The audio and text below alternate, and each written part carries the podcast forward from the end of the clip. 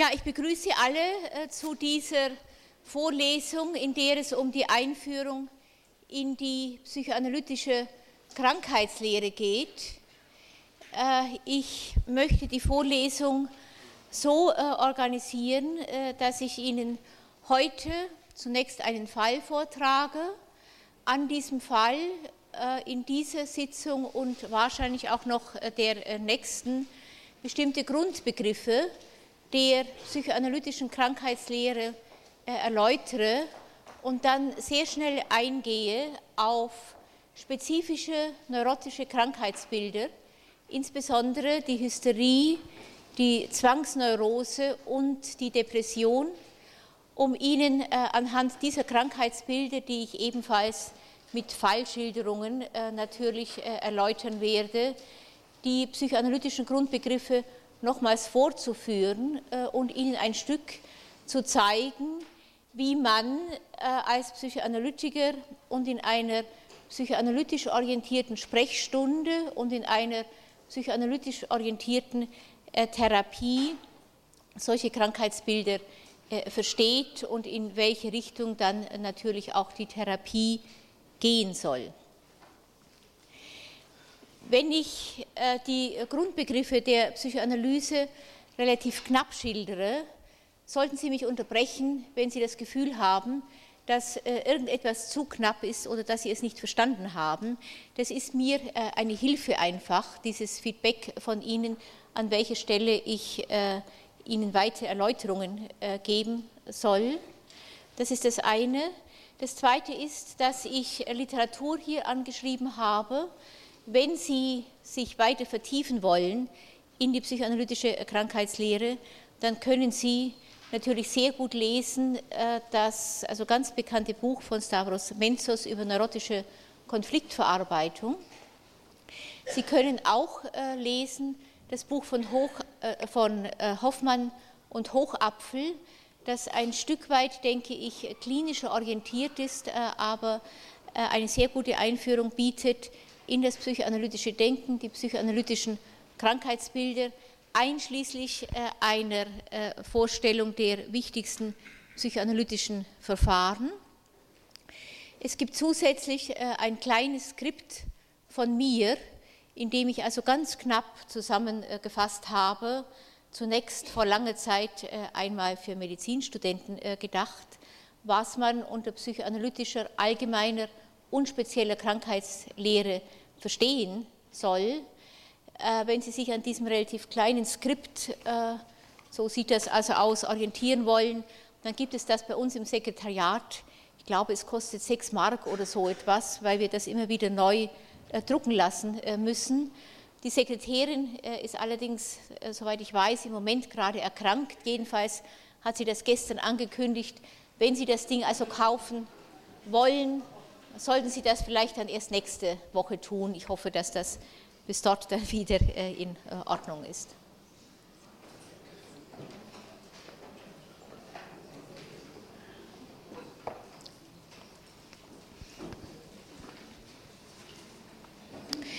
möchte die Vorlesung, nein, vielleicht zunächst noch äh, die Frage, gibt es von Ihnen noch irgendwelche Fragen, Anregungen oder äh, Kritik?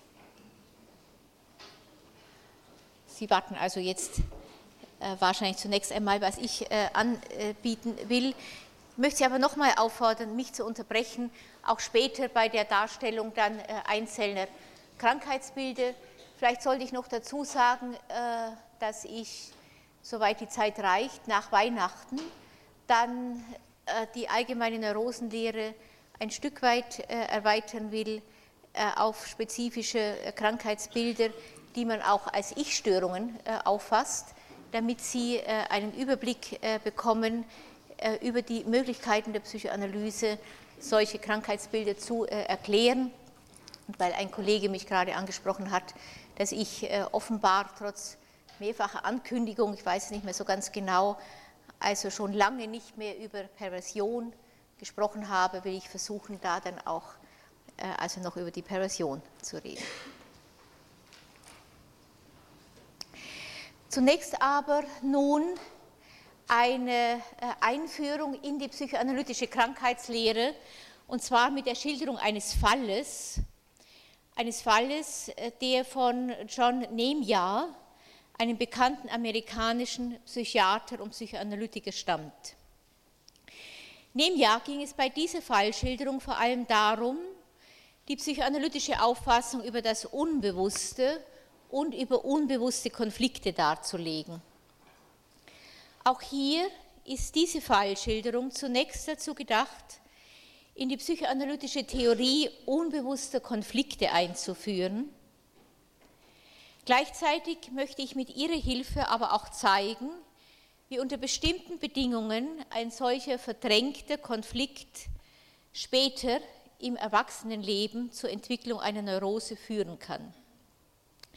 Ich werde Ihnen zu diesem Zweck zunächst die Fallgeschichte vortragen Anschließend werde ich einige der darin vorkommenden Begriffe aufgreifen und Ihnen daran äh, die wichtigsten Konzepte der psychoanalytischen Neurosenlehre erläutern, die ich in den folgenden Vorlesungen dann zunächst am Beispiel von Hysterie, Zwangsneurose und Depression weiter vertiefen möchte. In seiner Fallschilderung stellt John Nemja eine Patientin vor, die auf eigenen Wunsch äh, in die psychiatrische Klinik der Harvard-Universität aufgenommen wurde, die damals von John Nemja geleitet wurde. Es handelt sich um eine 25-jährige Frau, Mutter von bereits fünf Kindern, deren Erkrankung vor einigen Monaten ausgebrochen war. Sie beschrieb, wie zu dieser Zeit plötzlich Bilder in ihr aufgestiegen seien, obszöne Gedanken, wie sie sagte, in denen sie und ihr Vater sexuell miteinander zu tun hatten. Beide waren dabei nackt. Die Bilder, die den Charakter eidetischer Wahrnehmungen hatten, also ganz leibhaftig äh, vor Augen standen, drängten sich immer stärker ins Bewusstsein der Patientin ohne dass sie sich ihrer erwehren konnte. Sie führten dazu, dass die junge Frau zunehmend depressiver wurde und schließlich psychiatrische Hilfe suchte. Dem Psychiater und Psychoanalytiker in diesem Falle berichtete sie, dass das Symptom sie unter anderem auch deshalb erschrecke, weil sie seit ihrer Kindheit zu ihrem Vater eigentlich ein eher gespanntes Verhältnis hatte er sei immer gemein und hässlich zu ihr gewesen. Sie habe das Verhältnis zu ihm manchmal als ausgesprochen vergiftet äh, erlebt. Die jetzigen Bilder waren aufgetreten, nachdem ihr Vater vor einigen Monaten dieses Verhalten für sie ganz unerwartet geändert hatte. Die Patientin war zu dieser Zeit mit ihrem Ehemann in kurzfristige finanzielle Schwierigkeiten geraten und der Vater hatte von sich aus angeboten, sie finanziell zu unterstützen. Als die Patientin aufgefordert wurde, die Beziehung zu ihrem Vater genauer zu beschreiben, wurden auch die Widersprüche ihres Gefühls ihm gegenüber allmählich deutlicher. Während sie ihn am Anfang ausschließlich als gemein, sarkastisch und zurückweisend darstellte, sodass man den Eindruck bekam, als protestiere sie fast ein wenig zu viel gegen ihn, vermischten sich diese Klagen nunmehr auch mit anderen Vorstellungen. Sie sprach davon, dass sie in der Beziehung zu ihrem Vater irgendetwas vermisse. Ihre Mutter habe ihr geschildert, dass der Vater, als sie noch klein war, eigentlich immer gut zu ihr gewesen sei. Er habe etwas vorgesungen und sie auf seinen Schoß genommen. Sie selbst könne sich daran allerdings nicht mehr erinnern. Ich weiß nur noch, sagte sie, wann er gemein zu mir gewesen ist. Ich wüsste gar nicht, was ich heute machen würde, wenn sich daran etwas ändern würde. Gab es, fragte der Psychoanalytiker, denn eine Zeit, in der Sie wünschten, dass ihr Vater nett zu ihnen sein solle. Ja, antwortete die Patientin, als ich klein war. Ich wollte einfach wissen, ob er mich ein wenig lieb hatte. Eigentlich wollte ich dies immer, aber irgendwann muss hier etwas anders geworden sein. Ein Teil von ihnen möchte dem Vater nahe sein, vermutete der Psychoanalytiker. Die Patientin brach daraufhin in Schluchzen aus. Schließlich sagte sie, ich weiß nicht, wie ich es machen soll, meinem Vater nahe zu sein. Ich bin zu alt, um jetzt noch mit ihm zu schmusen. Schließlich erinnerte die Patientin, dass sie bereits vor 15 Jahren, als sie damals etwa elfjährig sich mit ihrem Vater allein im Wohnzimmer aufhielt, ganz plötzlich innerlich ein Bild vor sich sah, in dem sie und ihr Vater sich sexuell miteinander beschäftigten. Damals war sie verzweifelt zu ihrer Mutter in die Küche gerannt. Die Bilder waren anschließend wieder verschwunden und bis zum Ausbruch ihrer Krankheit vor einigen Monaten nicht mehr aufgetaucht. Die Erinnerung, die sie schilderte, verwies jedoch darauf, dass sie diese Symptome jetzt nicht zum ersten Mal hatte, sondern in irgendeiner Form bereits von früher her kannte. Der zugrunde liegende Konflikt musste also älter als lediglich einige Monate sein. Im weiteren Verlauf äh, der Gespräche bekannte die Patientin dann, dass sie auch früher immer wieder einmal an ihren Vater gedacht und ihn sich dabei nackt vorgestellt habe. Dabei stellte sich schließlich auch heraus, dass ihr Kinderbett bis zum Alter von fünf Jahren im Schlafzimmer der Eltern gestanden hatte. Die Patientin selbst hatte daran nicht mehr gedacht und beteuerte auch jetzt, sie könne sich an nichts erinnern. Dann jedoch überkam sie ein heftiges Schluchzen. Sie berichtete von einer Erinnerung, die in ihr aufgestiegen war. Als ich sehr klein war, brachte mich mein Vater ins Bett und erzählte mir Geschichten. Ich habe nie mehr darüber nachgedacht, ich muss sehr klein gewesen sein. Ich erinnere jetzt aber, wie mein Vater einmal ganz zornig war und mich laut anschrie. Er tat dies, während ich in meinem Bettchen war. Zitat Ende. In dem darauf folgenden Gespräch, äh, also nach dieser letzten Sitzung, schilderte die Patientin, wie sie vor einigen Monaten, und zwar in der Nacht vor dem jetzigen Ausbrechen des Symptoms, einen Albtraum hatte. Sie war, so träumte sie, in einem Zoo. Es war nachts und sie hörte merkwürdige Geräusche in der Dunkelheit. Sie fragte im Traum äh, einen Tierwärter, was das für Geräusche seien. Oh, sagte der beiläufig, das sind nur die Tiere, die sich begatten. In dem Traum bemerkte sie dann einen großen grauen Elefanten, der auf seiner rechten Seite im Gras vor ihr lag. Sie beobachtete, wie das Tier das linke Hinterbein auf und nieder bewegte, so als ob es versuchen wolle, auf die Füße zu kommen. An diesem Punkt des Traumes war sie mit einem Gefühl des Schreckens erwacht und am Morgen darauf hatte sie zum ersten Mal die idetisch ausgestalteten Wahrnehmungen, in denen sie und ihr Vater sexuell in irgendeiner Weise miteinander verkehrten.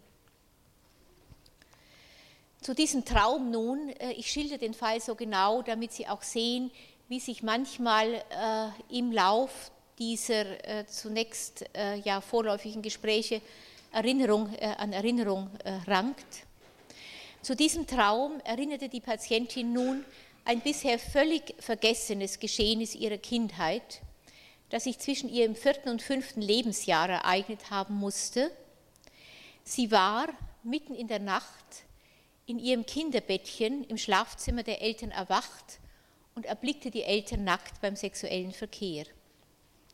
Als die Eltern sahen, dass sie wach war, zog die Mutter rasch ihre Bettdecke über sich, während ihr Vater herumrollte. Die Patientin sah seine Erektion. Er richtete sich zuerst mit dem linken Bein auf, wie der Elefant im Traum, und schrie sie dabei zornig an, sie solle wieder einschlafen. Sie selbst versteckte ihren Kopf daraufhin unter ihrer Decke und gab vor, wieder einzudösen. Für die Patientin war es sehr schwierig, nach und nach all diese Erinnerungen zuzulassen. Sie waren mit heftigen Affekten verbunden, aber schließlich auch mit Erleichterung. Der Erfolg war, dass sie nach einer relativ kurzen Behandlung, auf die ich jetzt nicht weiter eingehen will, die Klinik wieder verlassen konnte. Die quälenden äh, inneren Bilder, in denen sie mit ihrem Vater sexuellen Verkehr hatte, waren danach nie mehr aufgetaucht. Soweit die Fallschilderung. Äh, ich habe ausdrücklich äh, eine Fallschilderung genommen, die äh, enger als andere Fälle, mit denen man als Psychoanalytikerin in dem Falle zu tun hat, an die psychoanalytische Theorie der sexuellen Entwicklung, insbesondere natürlich auch des Oedipus-Komplexes, anknüpfen, um Ihnen zu zeigen, wie diese Theorie äh, immer wieder äh, sich auch äh, in Form von neurotischen äh, Symptomen, wie diese Theorie äh, immer wieder auch in Form von neurotischen Symptomen wiederkehrt und möchte im Folgenden Ihnen nun ein Stück weit genauer darstellen, wie man anhand dieses Falles der damals äh, in der Harvard-Universitätsklinik äh, in New York äh, behandelt wurde, bestimmte psychoanalytische Grundgedanken, die insbesondere in der Krankheitslehre eine Rolle spielen, verstehen kann. Psychoanalytisch gesehen kann man das Symptom der Patientin, also die eidetisch ausgestalteten, ich-fremd erlebten Bilder, die sich hier aufdrängten, als Ausdruck eines unbewussten Konfliktes betrachten, der offensichtlich in irgendeiner Weise mit der von der Patientin wahrgenommenen unerwarteten Freundlichkeit des Vaters ihr gegenüber erneut aktuell äh, geworden war. Diese unerwartete Freundlichkeit des Vaters äh, allein ist zunächst ja aber wahrscheinlich eher ein erfreuliches äh, Ereignis äh, und man kann aus dieser Schilderung allein natürlich überhaupt nicht ersehen, wie diese Freundlichkeit und das Angebot des Vaters, dass er sie finanziell unterstützen möchte in der jetzigen Situation, irgendeine Verbindung haben kann zu dem neurotischen Symptom, das ich gerade beschrieben habe.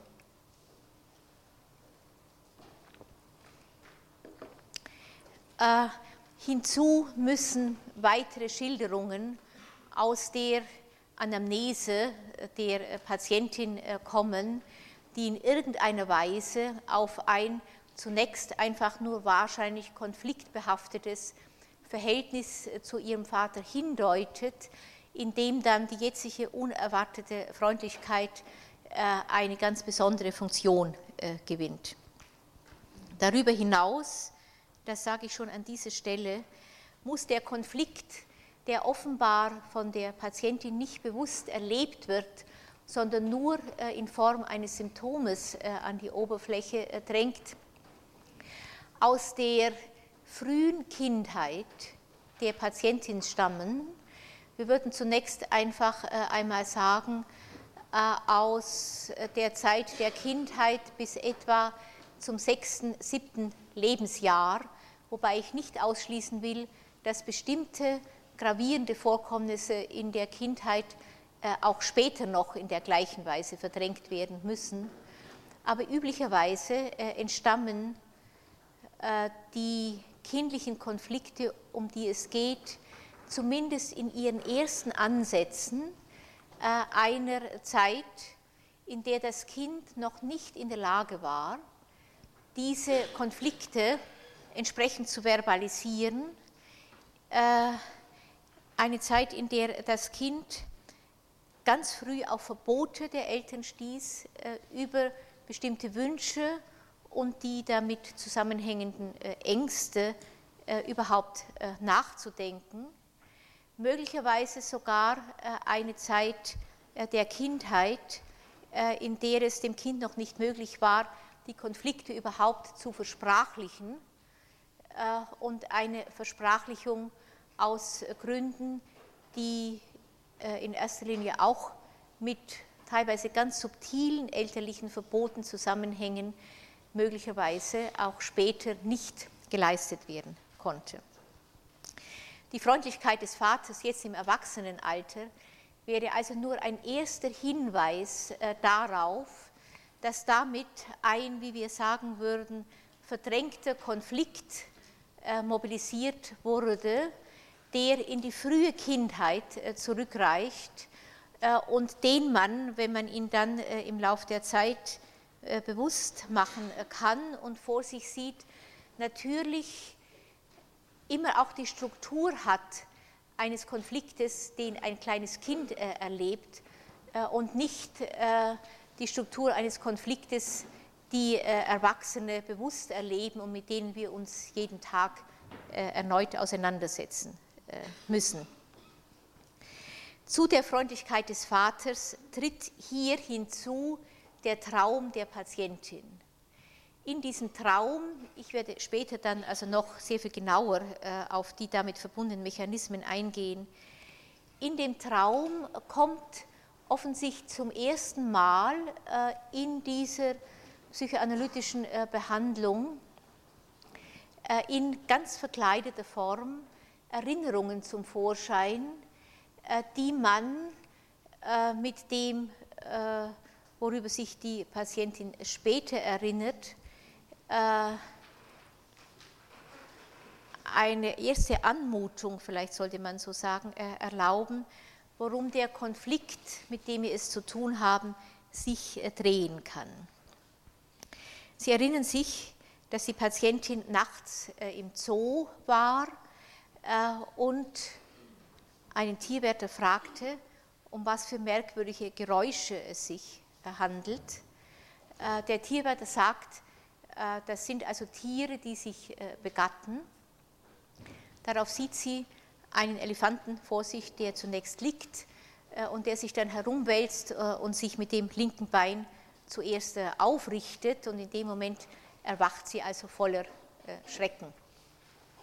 Sie sehen, dass in dem Traum offenbar in verdeckter Form eine Szene geschildert wird, die die Patientin dann, als sie aufgefordert wird, äh, in der psychoanalytischen Sitzung zu dem Traum eigene Einfälle zu bringen, äh, Erinnerungen, äh, offenbar sehr schnell führt zu der Erinnerung, dass sie einmal, als sie ein kleines Kind war und ihr Bett noch im Zimmer der Eltern stand, unerwartet nachts aufgewacht war, den Sexualverkehr der Eltern gesehen hat zum ersten Mal konfrontiert war äh, mit einer Situation zwischen den Eltern, äh, aus, denen, äh, aus der sie bisher ausgeschlossen war und die Eltern in ihrer ganzen Reaktion ihr auch massiv zu verstehen gegeben haben, sie dürfe an dieser Situation nicht teilhaben, sondern solle gefälligst sofort wieder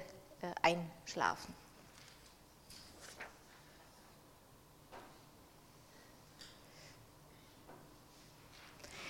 Äh, man kann daraus äh, zunächst sehen, äh, dass es ganz offensichtlich im Zusammenhang mit dem Konflikt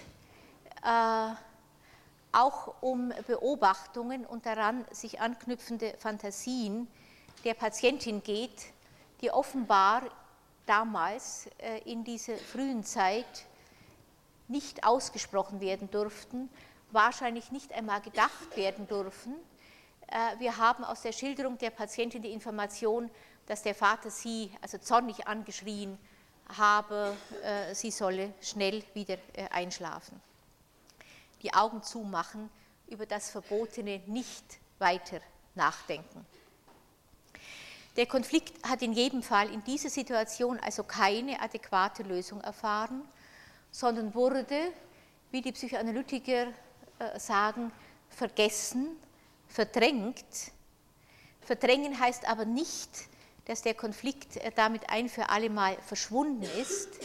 Er kann unter bestimmten Bedingungen, äh, auf die ich gleich noch eingehen werde, auch nach vielen Jahren wieder lebendig werden und dann ins Bewusstsein drängen. Unsere Patientin, die als kleines Kind im Schlafzimmer der Eltern schlief, war dort offensichtlich sehr massiv mit der sexuellen Beziehung der Eltern konfrontiert worden. Eine Kindheitserfahrung, die man in der Psychoanalyse allgemein auch als Urszene äh, bezeichnet. Urszene heißt einfach den sexuellen Verkehr mit den Eltern, von dem jedes Kind, niemand, der hier Kinder hat, äh, soll in irgendeiner Weise glauben, äh, dass diese Kinder nicht irgendwann Zeugnis dieses Verkehrs geworden sind. Kinder sind viel zu klug, als dass sie nicht in irgendeiner Weise früher oder später auch erkunden, was passiert, wenn die Eltern sagen, jetzt wollen sie alleine sein. Man nennt das Urszene unter anderem auch deshalb, weil äh, es wahrscheinlich äh, bei der Vorstellung der eigenen Geschlechtsrolle, äh, die jedes Kind im Laufe des Heranwachsens natürlich für sich entwickeln muss, was es heißt, ein Junge oder ein Mädchen zu sein. So keinesfalls nur darum geht, äh, zu schauen, äh, ob jemand äh, einen Penis hat und dann ist er ein Junge oder ob jemand ein inneres Genitale hat und später Kinder bekommen kann, dann ist es ein Mädchen, sondern die Frage, die Kinder natürlich haben und die sie immer wieder stellen, ist, was es heißt, Junge und Mädchen zu sein, so wie es äh, Kinder erleben, dass die Eltern natürlich Vater und Mutter sind und in irgendeiner Weise eine Beziehung zueinander haben, die offenbar mit dem Geschlecht der beiden Eltern zusammenhängt. Und Kinder würden, wenn man es ihnen nicht immer wieder auf ganz subtile Weise verbieten würden, natürlich fragen, was macht ihr zusammen? Nicht nur, wo kommen die Kinder her, sondern auch, wie werden die Kinder äh, gemacht? Und die Vorstellung des Geschlechtsunterschiedes muss sich von daher koppeln mit zunächst ganz kindlichen Vorstellungen, äh, was es heißt, wenn Mann und Frau in irgendeiner Weise sexuell zusammenkommen. Da das Kind äh, in der Regel diese Fragen nicht stellen kann oder wenn es diese Fragen stellt, äh, in der Regel sehr kurze, äh, abschlägige Antworten bekommt oder Antworten, mit denen es in seiner kindlichen Fantasie ganz wenig anfangen kann, ist das Kind darauf angewiesen, das, was es dort beobachtet hat und alles, was es sich dazu fantasiert, selber zu interpretieren. Erwachsene haben in der Regel nur mehr wenig Zugang zu dem, was sie sich als Kind ursprünglich dazu äh, gedacht äh, haben. Ich kann trotzdem äh, vielleicht also einige kurze Beispiele bringen, wie so etwas, auch wenn man als Schüler, spätestens als Schüler natürlich aufgeklärt wird über das, was sich zwischen Mann und Frau ereignet, wie diese zum Teil dann unbewussten, aber ungemein lebendigen Vorstellungen äh, immer auch im Leben des Erwachsenen äh, eine mehr oder minder herausragende äh, Rolle spielen. Ich selber habe zum Beispiel eine Patientin gehabt in der psychoanalytischen Behandlung, die Krankendiakonisse war und Krankenschwester äh, und als Krankenschwester längere Zeit auch äh, im Kreissaal äh, gearbeitet hat und von daher selbstverständlich wusste, wie die Kinder auf die Welt kommen und die mir in der Analyse dann irgendwann sagte, obwohl ich es jeden Tag gesehen habe, was passiert, bin ich ganz tief drinne immer noch der Überzeugung, dass die Kinder aus dem Bauchnabel kommen. Nicht, das sind zwei, also in dem Falle offenbar nicht integrierte Vorstellungen äh, eine, wenn Sie so wollen, erwachsene, sekundärprozesshafte Vorstellung, die also ganz äh, in Einklang ist äh, mit der biologisch getönten Aufklärung, die man bekommen hat und die sich im Kreissaal natürlich jeden Tag neu bestätigt. Und daneben damit also nicht integriert und offenbar lebendig ist diese andere Vorstellung. Ein anderer Patient von mir, äh, der äh, sich immer wieder, also in der Analyse darüber beklagte, dass seine Frau äh, auf ihn stocksauer sei, dass er so früh einschlafe und zwar, dass er insbesondere früh einschlafe. Wenn er am Tag also Wünsche ihr gegenüber geäußert hat, dass der Abend auch in sexueller Hinsicht irgendwie besonders aufregend sein sollte und vielleicht sogar ein Stück Vorbereitungen getroffen hat, dass der abends besonders schön werden sollte. Die Frau war dann also jedes Mal besonders enttäuscht, wenn der Patient sobald er mit ihr im Bett war, also früher oder später, und zwar also noch vor dem sexuellen Verkehr, glücklich äh, in ihren Armen äh, einschlief. Äh, das, was wir dann nach längerer Zeit in der Analyse herausbekommen haben, war offenbar, dass er als Kind natürlich irgendwo wusste, dass Mutter und Vater etwas miteinander haben, wo sie ihn nicht dabei haben wollen. Nicht? Das, also aus der Urszene ist das kleine Kind in aller Regel äh, ausgeschlossen.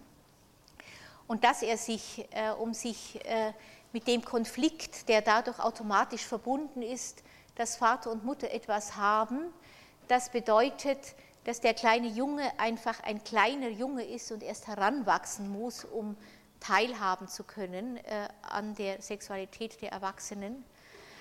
Äh, dass dieser Patient als Kind offenbar fantasiert hatte, also das Glück zwischen Mann und Frau besteht darin, dass man zusammen einschläft äh, und dann natürlich auch versucht hat, immer wieder die Mutter dazu zu kriegen, dass sie zusammen mit ihm eingeschlafen ist oder zumindest bei ihm wartet, gewartet hat, dann bis er einschläft. Und als Erwachsener dann, also neben der Erwachsenenvorstellung natürlich dass es um Sexualität geht zwischen Mann und Frau, abends dann die Beziehung also so gestaltet hat, dass es sich wieder um Einschlafen äh, bei einer Frau äh, drehte. Das vielleicht also nur äh, ein Stück weit als Möglichkeit, welche bizarren Vorstellungen ein kleines Kind sich zurechtlegt, um das, was es beobachtet hat, zu erklären bizarre Vorstellungen, die immer so gestaltet sind, dass darin einmal also der Wunsch des Kindes natürlich eingeht, an dieser Beziehung teilzuhaben und sich dabei mit Vater oder Mutter oder auch mit beiden zu identifizieren, also in diesem buchstäblichen Sinne teilzuhaben äh, an diesem sexuellen äh, Erlebnis, insbesondere in einem Alter, wo das Kind selber natürlich sexuelle Gefühle äh, äh, empfindet äh, in einer solchen Situation. Ein Wunsch, der aber in der Situation schon äh, auf äh, ein mehr oder minder artikuliertes Verbot trifft, sodass der Wunsch äh, in der Regel nicht mehr unverhüllt geäußert wird, sondern immer schon mit der Abwehr dieser Vorstellung in der einen oder anderen Weise gekoppelt ist. Die Abwehr, die in, bei der Patientin, die ich gerade beschrieben habe, wahrscheinlich schon ganz früh eine Rolle spielte, drückt sich einmal aus, also in dem zornigen Schreien des Vaters, schlafe sofort wieder ein. Ein Verbot also über den Wunsch, der wahrscheinlich in der Situation in ihr aufgetaucht war, äh, nachzudenken, zusammen mit Schuldgefühlen, was es heißen würde, zum Beispiel die Mutter in der Situation beim Vater zu ersetzen, zusammen mit ängstigenden Vorstellungen, was äh, passieren würde, wenn man tatsächlich äh, anstelle der Mutter war und mit dem erwachsenen Genitale des Vaters sich auseinandersetzen müsste, das eindringen will äh, mit der Angst, was es heißt, sich äh, mit der sexuellen Lust des Vaters auseinandersetzen zu müssen, wo man eigentlich als Kind vielleicht nur Zärtlichkeit äh, von ihm möchte. Auch diese Begierde der Erwachsenen, die in einer solchen Beobachtung plötzlich natürlich eindringt in die Vorstellungswelt des Kindes, kann eine massive Angst erzeugen, die mit dazu führt, und in dem Falle hat sie äh, dazu äh, geführt, dass die äh, Patientin von da an vor dem Vater ein Stück zurückschreckte, weil er neben dem zärtlichen, liebevollen Vater gleichzeitig irgendwo zu einem Vater geworden war, bei dem nie sicher war, inwieweit die Beziehung in irgendeiner Weise unerwartet äh, wieder eine solche sexuelle Note äh, annehmen äh, konnte, die gewünscht, aber auch gefürchtet war. Nunmehr, die Patientin hat den Konflikt aus all den Gründen, die ich jetzt beschrieben habe, offensichtlich verdrängt, wenn man so will, vergessen. Sie hat nicht mehr daran gedacht. Jetzt ist sie erwachsen, 25 Jahre, verheiratet, hat selber schon fünf Kinder äh, auf die Welt äh, gebracht und kommt nun in die Situation, dass ihr ihr Vater unerwartet, also ganz freundlich äh, gegenübersteht, sodass die Ablehnung ihm gegenüber, mit der sie ihn bisher von sich fernzuhalten suchte, offenbar ein Stück weit brüchig geworden war äh, und sexuelle Fantasien, die unter dieser Abwehr verborgen waren, offenbar äh, versuchen ins Bewusstsein zu drängen. Der Traum äh, von der Szene im Zoo weist also eindeutig in diese Richtung. Man könnte auch sagen, dass die Patientin als nun eine erwachsene Frau sich unvermutet einer Situation gegenüber sah, die wir unter psychoanalytischen Gesichtspunkten als auslösende Konfliktsituation äh, beschreiben können. Das ist ein ganz wichtiges Wort, das man sich äh, einprägen sollte. Was ich jetzt beschrieben habe, äh, ist eher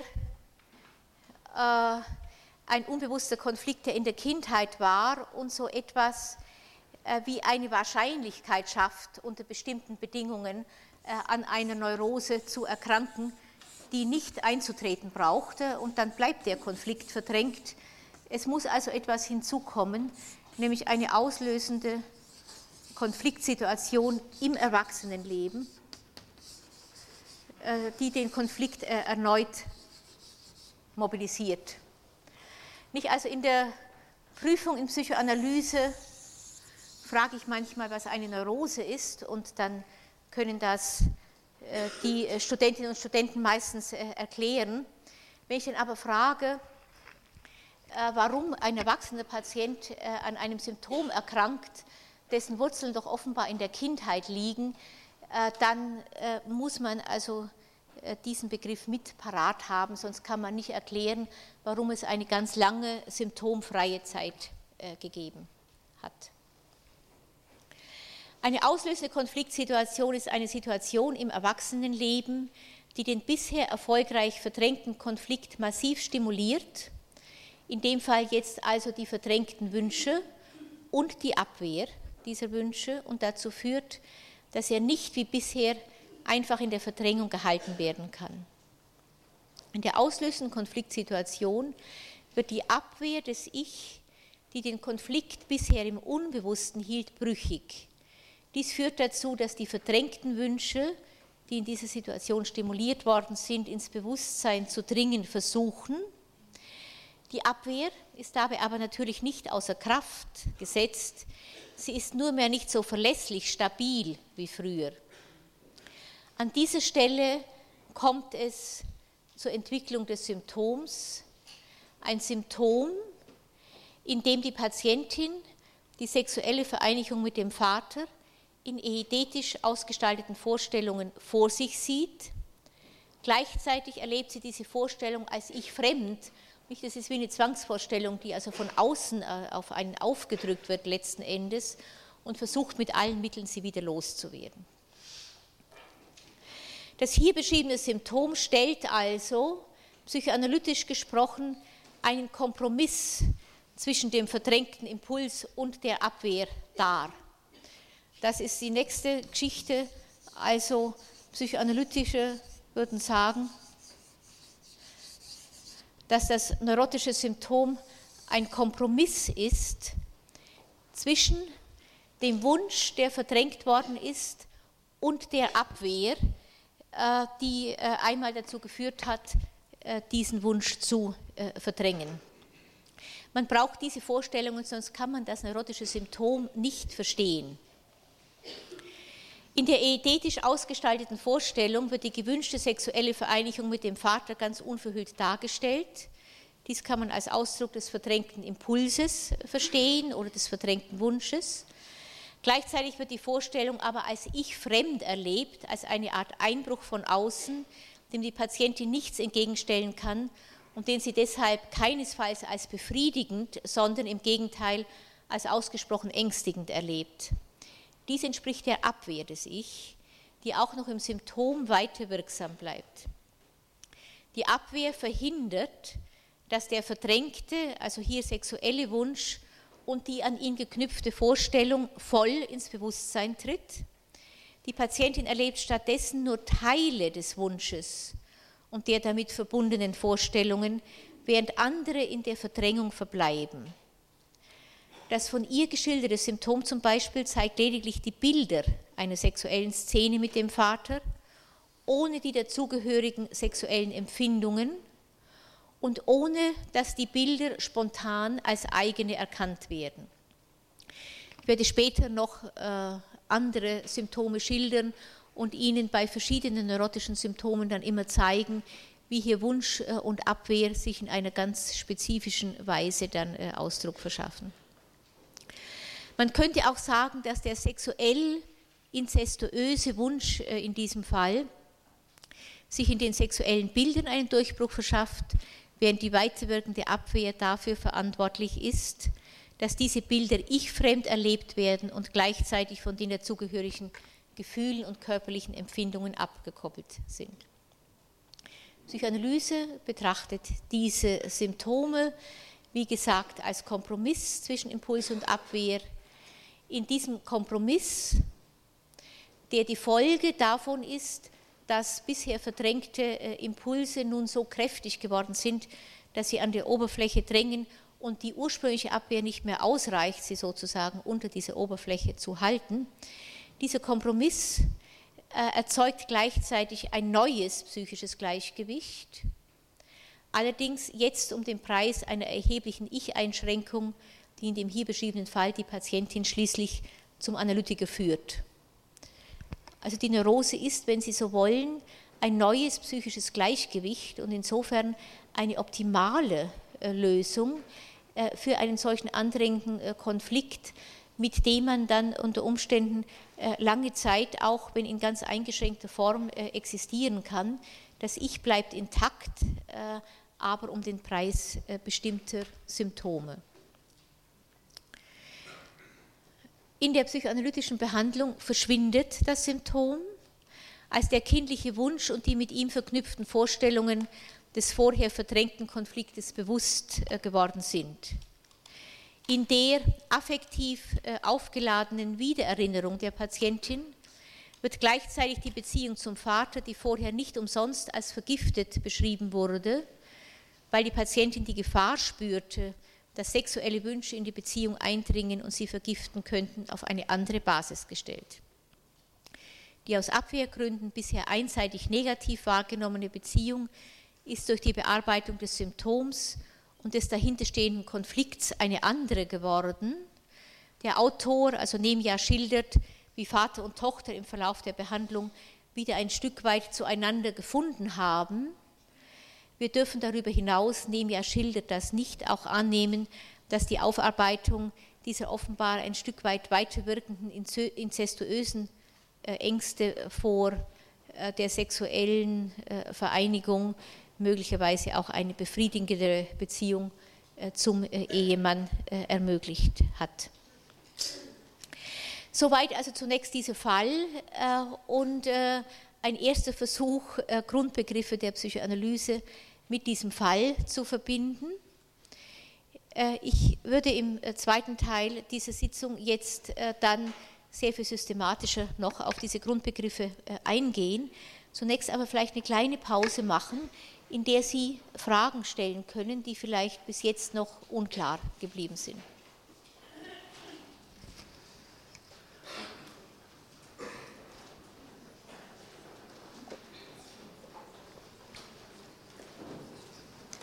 Geht es?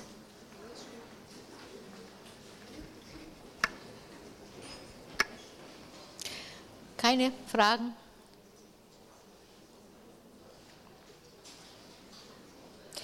Ich weiß vor allem immer nicht genau, ob ich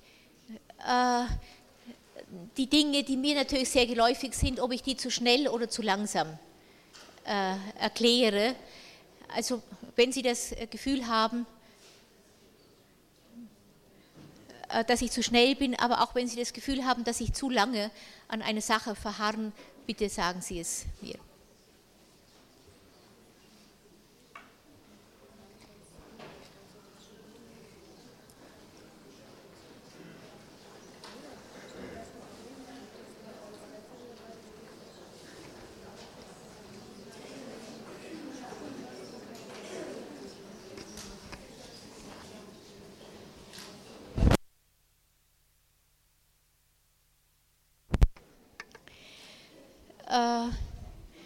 Gut, ich würde also einsteigen äh, auf äh, Grundbegriffe der psychoanalytischen Neurosenlehre und hier insbesondere also Freuds Vorstellung vom psychischen Funktionieren, die sich äh, bis heute durchgesetzt hat und klinisch gesehen immer noch ein ganz wichtiges Konzept ist, mit der man bestimmte neurotische Erscheinungen erklären kann.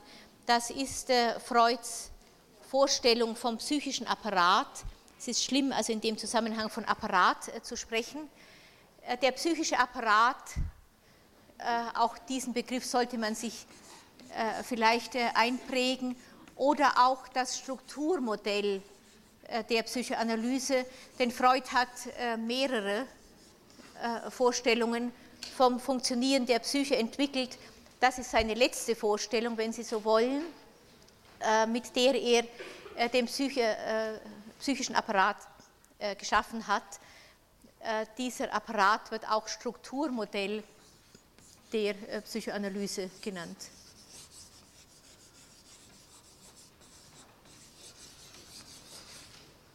So. Dieses Strukturmodell ist ganz einfach. Sie sehen, ich habe es hier angezeichnet. Das äh, besteht äh, aus drei psychischen Instanzen, nämlich Es, Ich und Über-Ich. Selbstverständlich äh, sind diese Instanzen nirgendwo substanziell, also es hat keinen Zweck in sich zu schauen, wo man jetzt Es, Ich und Über-Ich erlebt. Es sind Begriffe, die Freud eingeführt hat, um bestimmte psychische Funktionen entsprechend darzustellen. Äh, vielleicht könnte man auch sagen, dass es in irgendeiner Weise Metaphern äh, sind, äh, die in diese Beschreibung des psychischen Apparates eingegangen sind. Sie sehen das daraus, Sie können das bei sich, wenn Sie wollen, kurz ausprobieren. Wenn Sie über Ich denken, empfinden Sie wahrscheinlich, dass diese Vorstellung mehr von oben kommt. Wenn Sie Es denken, werden Sie sehen, dass es etwas ist, was wahrscheinlich mehr äh, im, Bauch äh, angesiedelt ist. Also offenbar äh, gibt es irgendeine innere Struktur, die ein Stück weit also diesem psychischen Apparat nachgebildet ist, so wie ich ihn jetzt angezeichnet habe. Wenn man, was ich an anderer Stelle versucht habe, diese freudschen Metaphern dann auch ein Stück weit äh, feministisch zu dekonstruieren, dann werden Sie auch sehen, dass dieses Über-Ich äh, äh, in der Regel eher männlich gedacht wird, ebenso wie das Ich und das Es darunter in aller Regel eine eher weibliche Konnotation hat. Wenn ich Ihnen sagen würde, dass Sie diese drei Instanzen, die man vielleicht in Würfeln ja vor sich haben könnte, verteilen sollte nach männlich-weiblich, dann würden Sie das wahrscheinlich also in der Weise tun, wie ich es jetzt geschildert habe. Das ist aber ein kleiner äh, Ausflug äh, in einen ganz äh, anderen Bereich. Hier haben wir also den psychischen Apparat vor uns und müssten zwei zusätzliche Konstrukte uns dazu vorstellen. Einmal Freuds Aussage, dass das Es sozusagen der Triebmonopol des psychischen Apparates ist, das Es verkörpert also die Triebe, man könnte auch sagen die Wünsche. Ich gehe jetzt äh, also auf Freuds Vorstellungen vom Trieb nicht genauer ein. Das Es verkörpert die Triebe, die daran gekoppelten Wünsche. Äh, Im Es sind diese Triebe und Wünsche gespeichert, äh, zum Teil von Geburt an. Das Es nimmt aber auch äh, alle Wünsche und Triebe und die daran äh, gekoppelten Vorstellungen und Affekte auf, die äh, im Lauf äh, der frühen Kindheit nicht im Ich verarbeitet werden konnte, nicht bewusst werden konnten oder verdrängt werden mussten. Das wäre also das Es als Triebmonopol. Daneben ist das Über-Ich als der Teil des psychischen Apparates, der die Verbote der Eltern aufnimmt. Wenn man zum Über-Ich auch noch das Ich-Ideal dazu denkt, dann würde dieses Über-Ich in der Gestalt des Ich-Ideals auch äh, die Idealisierung äh, aufnehmen, die man den Eltern entgegenbringt äh, und den Wert, den es später hat, sich den elterlichen Geboten und Verboten zu fügen. Dazwischen gibt es das Ich, das Ich, von dem Freud sagt, dass es die Aufgabe hat, zwischen den Ansprüchen des Es, das also auf Sofortbefriedigung seiner Wünsche drängt, des Über-Ich, äh, dass die Soforterfüllung der Wünsche äh, teilweise verbietet und der Realität, die zusätzlich natürlich äh, Ansprüche an die Selbsterhaltung stellt. Das Ich hat also diese sehr schwierige Aufgabe, zwischen Es und Über-Ich und Realität zu vermitteln. Also eine Vermittlungsaufgabe, wenn Sie so wollen. Das ist das eine, was zum psychischen Apparat zu sagen werde, äh, ist. Das zweite ist, dass dieses Es nach einem anderen Prinzip funktioniert äh, als das Ich. Ich habe es indirekt schon gesagt. Das Es drängt nach Sofortbefriedigung. Es funktioniert also nach dem Lustprinzip, äh, während das Ich nach dem Realitätsprinzip funktioniert. Äh, das Realitätsprinzip versucht also, das Es, das Über-Ich äh, und die Realität zu einem Ausgleich äh, zu bringen und hat von daher also keine Sofortbefriedigung zum Ziel, sondern eher die langfristige Selbsterhaltung, die mit der Sofortbefriedigung aller Arten von Wünschen natürlich überhaupt nicht vereinbar ist. Also Lust- und Realitätsprinzip äh, ich habe das auch so hingeschrieben, weil das die Fragen sind, die in der Prüfung dann häufiger auftauchen für die, die sich einmal in einer solchen unerfreulichen Situation befinden werden. Das Zweite äh, ist, dass das Es, die verdrängten Wünsche, wenn Sie so wollen, äh, in einer anderen Form gedacht werden, vielleicht kann man das so sagen, als äh, Erwachsene das tun. Das Es funktioniert, wenn Sie so wollen, nach dem Primärprozess, äh, während das erwachsene Denken nach dem Sekundärprozess funktioniert.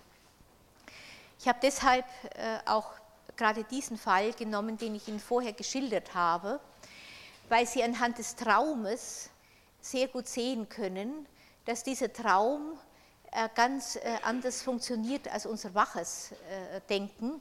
Der Traum funktioniert nach dem Primärprozess, so wie wir auch mit einigen Zwischenschritten, auf die ich jetzt nicht eingehen äh, will, davon ausgehen können, dass das kleine Kind äh, mindestens bis zum dritten Lebensjahr, äh, aber wahrscheinlich auch darüber hinaus, in einer Form denkt und wahrnimmt, die starke Ähnlichkeiten mit dem Primärprozess haben.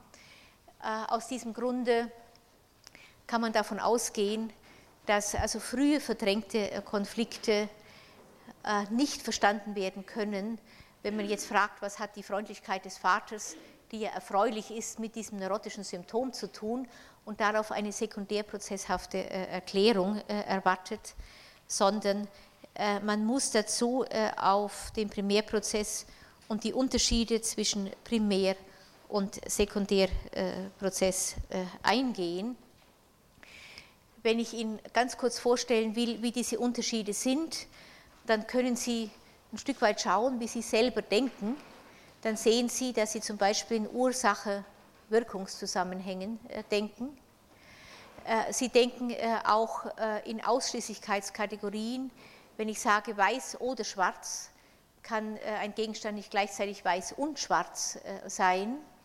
Das alles sind, wenn Sie so wollen, Kategorien, die man im Lauf der Zeit entwickelt hat, binäre Kategorien, könnte man auch sagen, wo, et, wo Tag äh, und Nacht zum Beispiel nicht gleichzeitig vorhanden sein können, sondern sich durch oder äh, ausschließen und wo insbesondere äh, Ursache und Wirkung zusammen gedacht werden. Und wenn Sie irgendeine Wirkung sehen, in der Regel nach der Ursache fragen, so wie man äh, umgekehrt äh, auch sein Handeln natürlich äh, nach seinen Folgen beurteilt und so weiter. Also wenn Sie so wollen, ist es ein binäres Denken, was erst mit der Sprache eingeführt wird. Vorher denken die Kinder anders. Sie denken vor allem in Kategorien, die man auch als Verschiebung und Verdichtung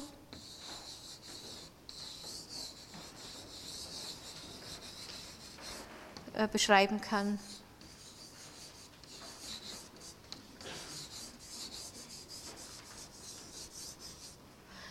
Und äh, es ist, äh, in diesen Prozessen gibt es also die Ursache-Wirkungsvorstellung in diesem Sinne nicht. Tag und Nacht können gleichzeitig vorhanden sein. Äh, also Tag kann zum Beispiel im Traum durch Nacht äh, ausgedrückt werden und äh, vice versa. Äh, Im Primärprozess gibt es auch keine Vorstellung, dass nicht mehrere Dinge zeitlich gleichzeitig geschehen können. Im Primärprozess kann ein erwachsener Mensch sich wieder als Kind sehen, und zwar immer dann, wenn er in einer Situation ist, wo er wie ein Kind, das sich im Traum dann abbildet, erlebt und so weiter. Ich werde auf die Darstellung dieses Traumes soweit die Zeit reicht, später noch im Einzelnen eingehen. Sie sehen aber ein Stück weit, dass zum Beispiel also dort natürlich nicht die Eltern vorkommen äh, im sexuellen Verkehr, sondern äh, am Boden liegt äh, ein Elefant. Man könnte sagen, äh, dass der Elefant möglicherweise mit eingeführt wird äh, in diesen Traum, äh, weil er sehr viel größer ist als auch noch die erwachsene Frau und ein Stück weit verdeutlichen kann, wie das Kind sich erlebt hat in der Situation mit diesem so viel größeren erwachsenen Mann und seiner Erektion.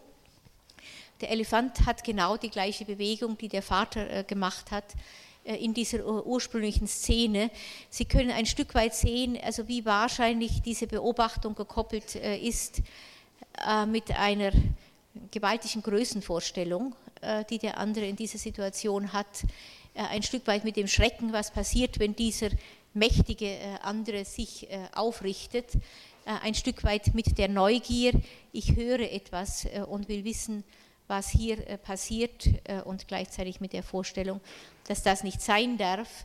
Verschiebung würde nur heißen, dass im Traum die Möglichkeit besteht, äh, etwas, was man einem bestimmten Gegenstand zuschreibt, der hochkonflikthaft ist, also zum Beispiel dem Vater, dass das im Traum dann verschoben wird äh, auf irgendetwas, was auf Anhieb überhaupt nicht konflikthaft ist. Also zum Beispiel in einem Traum, man kann den Primärprozess am besten im Traum äh, beobachten. ich habe in einer Gestalttherapie äh, erlebt zum Beispiel, wie äh, eine Patientin, deren Vater vor kurzem gestorben war äh, und die bisher also die Trauer um ihn massiv von sich geschoben hatte aus bestimmten Gründen, dann in einem Traum ganz unauffällig eingestreut hatte, ein Bild, wo sie Kind war und der Vater im Garten in einer Badewanne, die dort stand, als Kind tatsächlich badete und dieser Vater hatte eine schwarze Badehose äh, an. Und äh, in der Gestalttherapie äh, macht man es ja dann teilweise so, dass man den Patienten auffordert, sich äh, mit den verschiedenen Teilen des Traumes einfach zu identifizieren. Und erst als die Patientin sich mit der schwarzen Badehose identifizierte und sagte, ich bin die schwarze Badehose des Vaters, sie plötzlich also von massiver Trauer überwältigt worden und man konnte dann auch sehen, warum sie diese Trauer bisher von sich gehalten hat. Also nicht beim Bild des Vaters, nicht äh, um den es eigentlich ging, sondern verschoben, wenn Sie so wollen, äh, auf ein Kleidungsstück, was er anhatte, das aber schwarz war in dem Zusammenhang. Das würde man unter Verschiebung verstehen. Wir kommen auf die Verschiebung wieder, wenn wir später über die Abwehrmechanismen reden. Dann können wir noch genauer sagen, wie auch äh, in bestimmten Neuroseformen, insbesondere in der Phobie, diese Verschiebung stattfindet. Verdichtung ist was anderes. Verdichtung ist, denke ich, also ein genialer äh, Einfall, äh, immer wieder ein genialer Einfall des Gehirns, Konflikte, die sich melden, äh, in einer Weise zu verdichten, dass äh, ein, also eine Figur äh, im Traum wie ein Symbol dasteht, aus dem sich dann verschiedene Teile des Konfliktes ablesen lassen. Man könnte wahrscheinlich sagen, dass der Elefant in diesem Traum eine solche Verdichtung ist, der einmal wahrscheinlich signalisiert, also den Schrecken des kleinen Mädchens äh, vor der Größe des Penis des Vaters, der den Schrecken äh, signalisiert, äh, was passieren könnte, wenn der große Vater sich aufrichtet und seinem Zorn freien Lauf lässt, was ja zunächst also eine ganz andere Vorstellung ist. Vielleicht kann der Elefant aber auch ein Stück signalisieren den Wunsch der Patientin, also mit diesem großen Mann zusammen zu sein und äh, ähnliches. Verdichtung heißt also immer, dass in einem Symbol äh, im Traum äh, verschiedene Teile einer Vorstellung, insbesondere aber Teile eines Konfliktes, zusammen gesehen werden, die dann durch die Einfälle im Traum erst wieder getrennt wahrgenommen werden können. So viel vielleicht zum Primärprozess es spielen dort auch keine Ursache-Wirkungsvorstellungen eine Rolle, habe ich gesagt. Es spielt nicht die Rolle, dass jemand, der zum Beispiel schon gestorben ist, also im Traum nicht wieder zum Vorschein kommen kann. Also auch der zeitliche Verlauf ist äh, außer Kraft gesetzt. Das Oder ist außer Kraft gesetzt. Etwas kann gleichzeitig schwarz und äh, weiß äh, sein. So viel vielleicht, also kurz zur Darstellung des Primärprozesses. Sie sollten das wissen, damit Sie also nicht immer, wenn Sie versuchen, also unbewusste Fantasien, die im Traum und möglicherweise auch äh, im neurotischen Symptom zum Vorschein kommen, dann also immer mit Ihrem logisch geschulten Verstand zu untersuchen. Damit werden Sie nicht fündig. Sie müssen zusätzlich wissen, dass diese Wünsche äh, im Es äh, einfach eine andere äh, Struktur haben. Als letztes vielleicht jetzt noch die Vorstellung einer Grenze zwischen Ich und Es. Man kann von Abwehr nur sprechen, wenn man die Vorstellung hat, dass es hier eine Grenze gibt und dass Ich die Möglichkeit hat, etwas äh, mit dem es äh, in seinem Auftrag des Ausgleichs zwischen Es, über Ich und Realität nicht umgehen kann. Man könnte auch sagen, also ein Ich, äh, das sich mit inkompatiblen Wünschen konfrontiert sieht und von daher die Aufgabe hat, diese inkompatiblen Wünsche abzuwehren. Diese Abwehr kann nur erfolgen, wenn es eine solche Grenze gibt. Eine solche Grenze gibt es beim Neugeborenen natürlich noch nicht, sondern die wird im Laufe der Zeit, äh, wenn sich die psychischen Strukturen äh, entwickeln, allmählich herausgebildet. Wenn wir äh, den psychischen Apparat oder das Strukturmodell in dieser Form vor uns haben, gehen wir davon aus, dass die Grenze bereits intakt ist und können dann schauen, an welche Stelle sie im Rahmen einer auslösenden Konfliktsituation dann ein Stück weit durchlässig wird mit der Vorstellung, dass ein neues Gleichgewicht hergestellt wird, das dann über das neurotische Symptom funktioniert. Es gibt aber natürlich auch Störungen der Entwicklung dieses psychischen Apparates. Wenn ich von Ich-Störungen spreche, auf die ich dann wahrscheinlich nach Weihnachten kommen werde, äh, dann äh, sind das Krankheitsbilder, von denen Psychoanalytiker glauben, äh, dass sie in ihren ersten Anfängen entstanden sind zu einer Zeit, wo sich dieser psychische Apparat erst entwickelte und man also dann nicht von einer Neurose sprechen kann, sondern eben von einer Ich-Störung, könnte auch sagen von einem Entwicklungsdefizit oder von einer Ich-Verzerrung, die Unterscheidung Neurose und Ich-Störung basiert also auf dieser Vorstellung, dass bei der Neurose, was also ganz idealtypische Vorstellungen sind, die man in der Realität so selten antrifft, äh, aber jetzt, äh, äh, um einfach diese Unterschiede ein Stück weit erstmal anzuschauen, ist es doch, denke ich, eine ganz gute Möglichkeit. Neurose heißt stabile Schranke zwischen Ich und Es im Rahmen eines einigermaßen funktionierenden psychischen Apparates. Ich-Störung heißt äh, ein psychischer Apparat, der nur unvollständig entwickelt ist, äh, weil äh, bestimmte Störungen bereits während der Zeit seiner Entwicklung stattgefunden haben.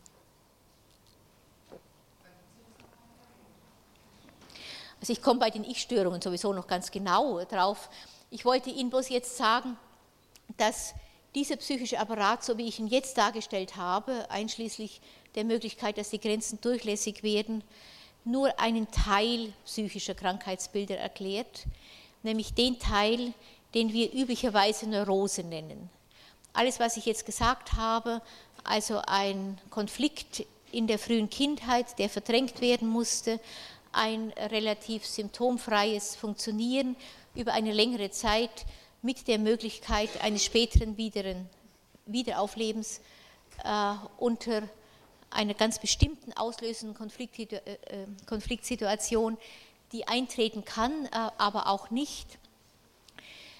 Äh, das ist verbunden mit der Vorstellung einer Neurose im Rahmen eines funktionierenden psychischen Apparates.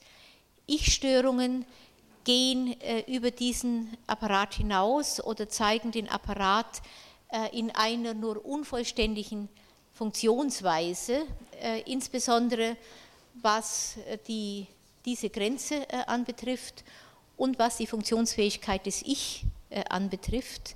Man könnte auch sagen, dass hier ein psychischer Apparat dargestellt ist, in dem das Ich insbesondere auch in der Funktion, also die Abwehr zu installieren, nicht gravierend beeinträchtigt ist, während es natürlich eine ganze Reihe von psychischen Störungen gibt, wo man von einem solchen Ich nicht äh, ausgehen kann. Dazu würden dann also zum Beispiel Borderline-Störungen äh, gehören, dazu würden Perversionen äh, gehören, dazu würden auch Psychosomatosen gehören, all dies sind Erscheinungen, die mit diesem Neurosemodell allein nicht zu erklären sind.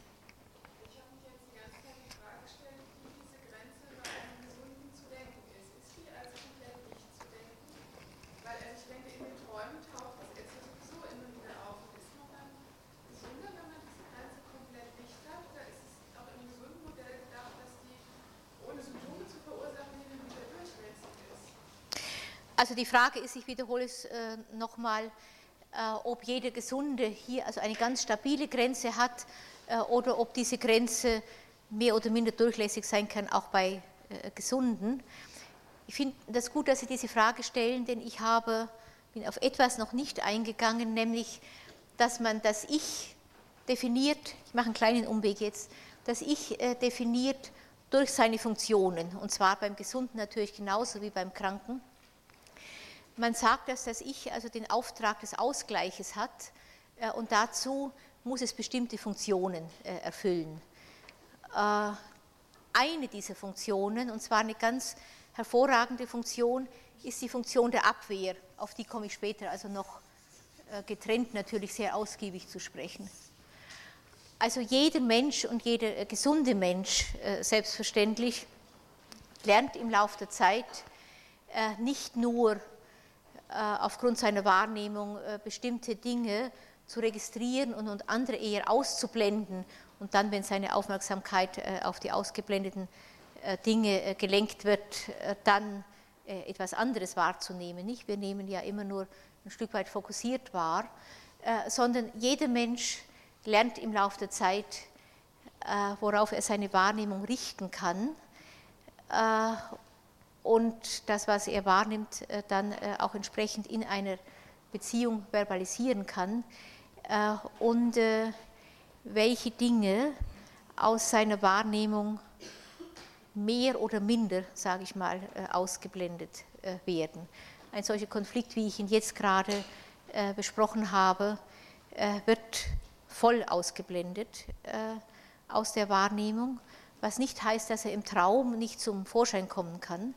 Also für Träume können wir nichts. Nicht meistens wissen wir in der Früh ja gar nicht mehr, was wir geträumt haben.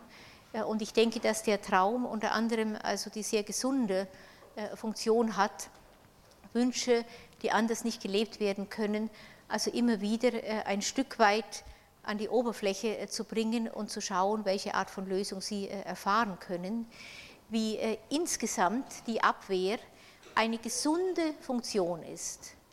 Wenn ich später dann sagen werde, dass also bestimmte Abwehrmechanismen bei bestimmten Krankheiten gehäuft vorkommen, heißt das keinesfalls, dass die Abwehr an sich pathologisch ist, sondern jeder von uns hat zum Beispiel eine Lebensgeschichte, wenn ich jetzt Sie fragen würde, wie Ihre Kindheit war, äh, eine Lebensgeschichte, in der Sie bestimmte Dinge dann berichten würden, während andere schlichtweg nicht erinnerbar sind.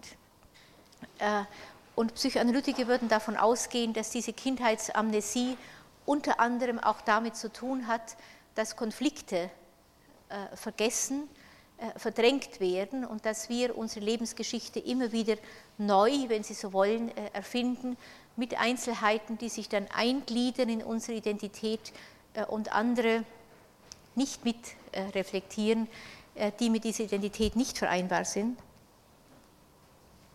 So, denke ich, funktionieren Menschen.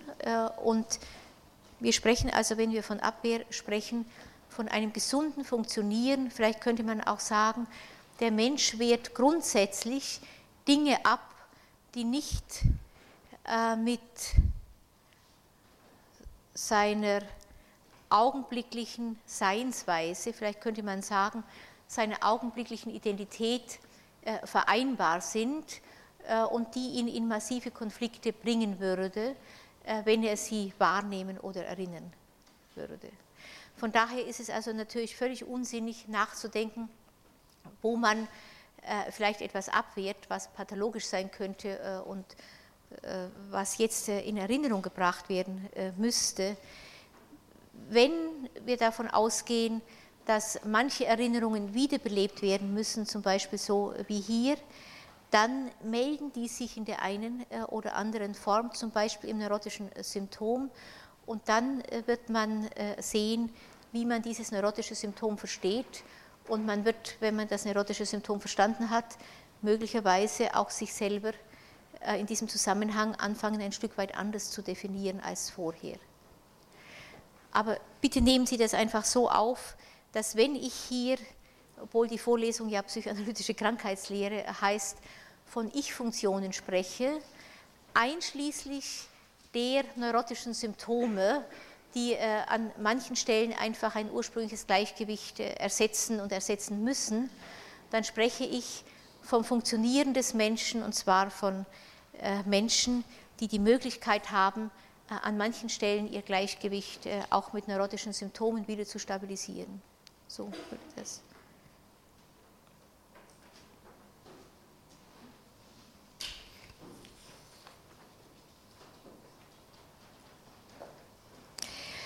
Vielleicht, dass ich an dieser Stelle, weil ich Ihnen jetzt heute auch nicht zu viel äh, anbieten möchte, nur noch sage, dass, also wenn die Grenze stabil äh, geworden ist, ich werde auf die Art dieser Grenze auch nochmal eingehen, wenn ich über Abwehrmechanismen spreche, äh, dass es dann dazu kommen kann, dass diese Grenze unter bestimmten Bedingungen brüchig wird, wenn ein neurotischer Konflikt wiederbelebt wird durch eine auslösende Konfliktsituation.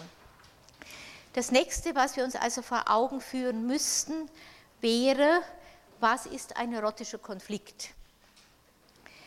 In der Fallschilderung, die ich gebracht habe, ist der neurotische Konflikt offenbar ein Stück weit mit sexuellen Wünschen gekoppelt. Man könnte auch sagen, es ist also ein nicht verarbeiteter ödipaler Konflikt mit dem Vater, wo sexuell incestuöse Wünsche sich, mel sich melden, die bis jetzt nicht verarbeitet worden sind und die gleichzeitig massiv abgewehrt werden. Wir müssen aber, das ist immer eine Schwierigkeit in einer solchen Vorlesung, irgendwo ein allgemeines Raster haben für neurotische Konflikte. Ich habe, ich zeige das vielleicht noch ganz kurz mal, Ihnen eine sehr knappe Einteilung einfach einmal aufgeschrieben, wobei ich in dieser Vorlesung nicht auf die entwicklungspsychologischen Vorstellungen der Psychoanalyse eingehen möchte, die dazu führen, dass solche Konflikte überhaupt entstehen können. Sie haben es in dieser Fallschilderung ein Stück weit vielleicht gesehen, dass da natürlich auch in dem Fall jetzt also die Lehre Freuds von der psychosexuellen Entwicklung hinter der Vorstellung steht, wie das Symptom zustande gekommen ist. Es gibt verschiedene Einteilungen der neurotischen Konflikte. Wenn Sie bei Menzos lesen, sehen Sie zum Beispiel, dass er nur den Autonomieabhängigkeitskonflikt hat äh, ich selber habe ausdrücklich jetzt äh, einen Triebkonflikt hier in die Fallschilderung äh, aufgenommen, weil ich denke, dass in diesem Autonomieabhängigkeitskonflikt die stark wunschhafte Seite, die mit neurotischen Symptomen in der Regel auch verbunden ist, dann ganz leicht verloren geht. Man wird auch ganz gleich, also wie man den Konflikt jeweils dann tituliert, immer sehen, äh, dass äh, alle drei Befürchtungen äh, in irgendeiner Form eingehen in den Konflikt. Aber schwerpunktmäßig kann man neurotische Konflikte einteilen. Einmal in Triebkonflikte, davon haben wir heute ein Beispiel gesehen. Man kann sie zweitens einteilen in Autonomie-Abhängigkeitskonflikte und man kann sie drittens einteilen in narzisstische äh, Konflikte, wobei es hier äh, besonders um die Aufrechterhaltung des Selbst und des Selbstwertgefühls äh, geht. Vielleicht erwähne ich noch kurz, dass ich von Ich spreche. Das ist mittlerweile also üblich in der Psychoanalyse, wenn man davon spricht, welche Funktionen das Ich hat und welche Funktionen beeinträchtigt sind. Ein solches Ich kann man nicht erleben. Wenn ich sage, wie ich mich selbst fühle, spreche ich von selbst. Deswegen äh, gehören Selbst- und Selbstwertkonflikt und Selbstwertgefühl und Konflikte um Selbst und Selbstwert gehören also zum narzisstischen Konflikt. Ich denke, dass ich das nächste Mal vielleicht damit anfange, äh, Ihnen kurz zu erklären, äh, wie man diese drei verschiedenen Konflikte, also Triebkonflikt, Autonomie, Abhängigkeitskonflikt und narzisstischen Konflikt begreifen kann, dann würde ich anschließend äh, Ihnen zeigen, wie diese Konflikte abgewehrt werden, dabei also auf verschiedene Abwehrmechanismen äh, eingehen und Ihnen dann in einem nächsten Schritt zu zeigen, wie daraus dann unter bestimmten Bedingungen ein neurotisches Symptom äh, entsteht. Ich bedanke mich.